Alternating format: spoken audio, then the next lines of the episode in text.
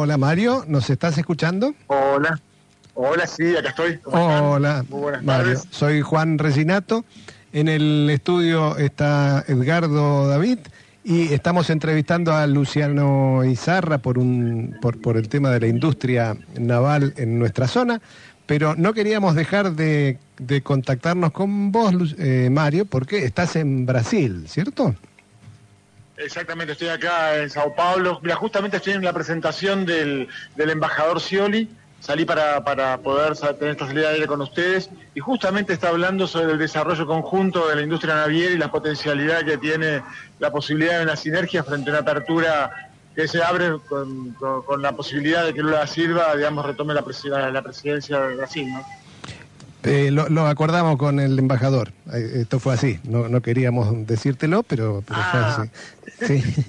Mario, eh, ¿cómo, bueno, mañana son las elecciones en, Brasil. Mañana va a ser un día muy importante para todo Latinoamérica. ¿Cómo ves desde San Pablo la, la, situación política el día previo? Entiendo que información la vamos a tener mañana, pero, pero digo, lo que vos estés viendo... No, no, ¿Sí? No, pero digamos, eh, te digo una cosa, digamos, nosotros tenemos la costumbre de, entender que los sábados son los sábados de impas en los procesos de cobertura electoral. No, esto es un fuego. Acá, digamos, a 50 metros vengo desde de la, de la última caminata de Lula da Silva, en la cual es una, caminata multitudinaria con todo el merchandising, con todo, con, toda la, la parafernalia electoral. Acá no existe la veda. Y estamos, digamos, estamos dividiéndonos entre, entre la cobertura con el ministro Scioli y la calle que está recontracaliente, pero recontracaliente. ¿eh? Bien, ¿la caminata ya sucedió? No, está sucediendo. Está sucediendo. se escuchan, se escuchan el ruido de fondo, es la camioneta que se aleja y ya está a tres o cuatro cuadras, pero que el bullicio natural, eh, digamos, inclusive es superior al, bullicio lógico de la avenida Paulista, que es una avenida enorme, nada acá de Sao Paulo, eh, digamos, lo supera por la cantidad de gente que está, que, está, está participando de la caminata. Entiendo en la caminata el, clima es festivo. Eh, sí, absoluta, absolutamente, absolutamente festivo, absolutamente, digamos, en realidad, digamos, la verdad que, que acá inclusive puntualmente en Sao Paulo está la posibilidad de recuperar el gobierno estadual, eh, digamos, cosa que se había, que había ido muy mal en las últimas elecciones, había salido tercero el PT, y la verdad es de que la Alianza Brasil Esperanza eh, tiene amplias posibilidades de poder inclusive recuperar un estado clave como es el estado de Sao Paulo. Eh, no, ¿No es así en, en Brasilia y, en Río? ¿O, cómo están en, esos dos lugares? Mira, mira, yo te cuento, digamos, la, la digamos, si algo caracteriza a la política brasilera es la dispersión de sus, de, sus identidades políticas y de sus gobiernos digamos, hoy, digamos, eh, tienen que renovar los 27, los, los, 27 eh, estados del Brasil, lo cual, digamos, están en manos de 14 fuerzas políticas distintas. Claro. No hay ninguna fuerza política que tenga más de cuatro, cuatro estados. Entonces, imaginarás, digamos, el nivel de dispersión y el peso también de las localías, digamos, porque en este sentido, digamos, muchas veces uno, desde la Argentina no, comprende esta, cantidad de sellos enormes que acompañan a cada uno de los candidatos, la alianza que, logró, extraordinaria, que logró el PT a partir de, Brasil Esperanza, que en realidad, digamos, hace también a un entramado de una lógica territorial que tiene muchísimo peso.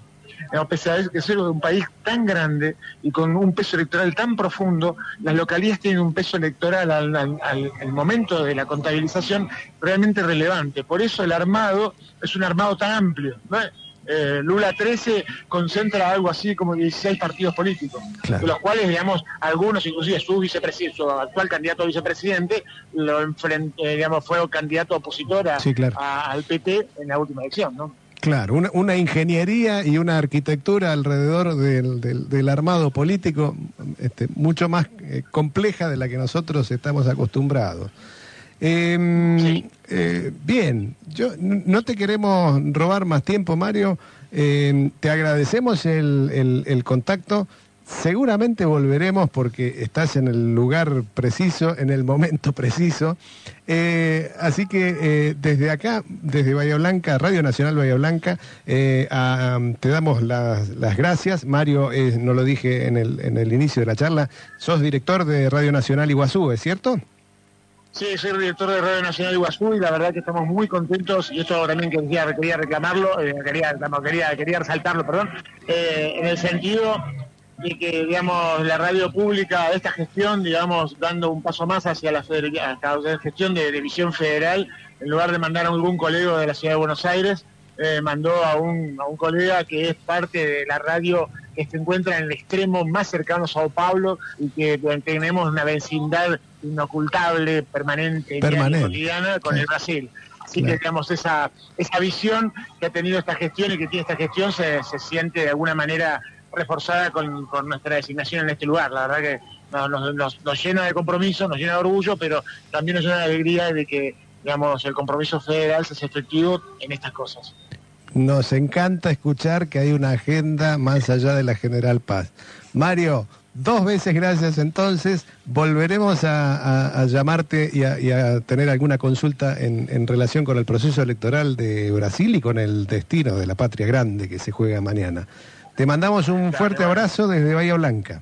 Bueno, fuerte abrazo y disculpen la, interrupción a, la, entrevista que tenían con, con, el compañero. No, seguimos hablando acá. Chau, un abrazo.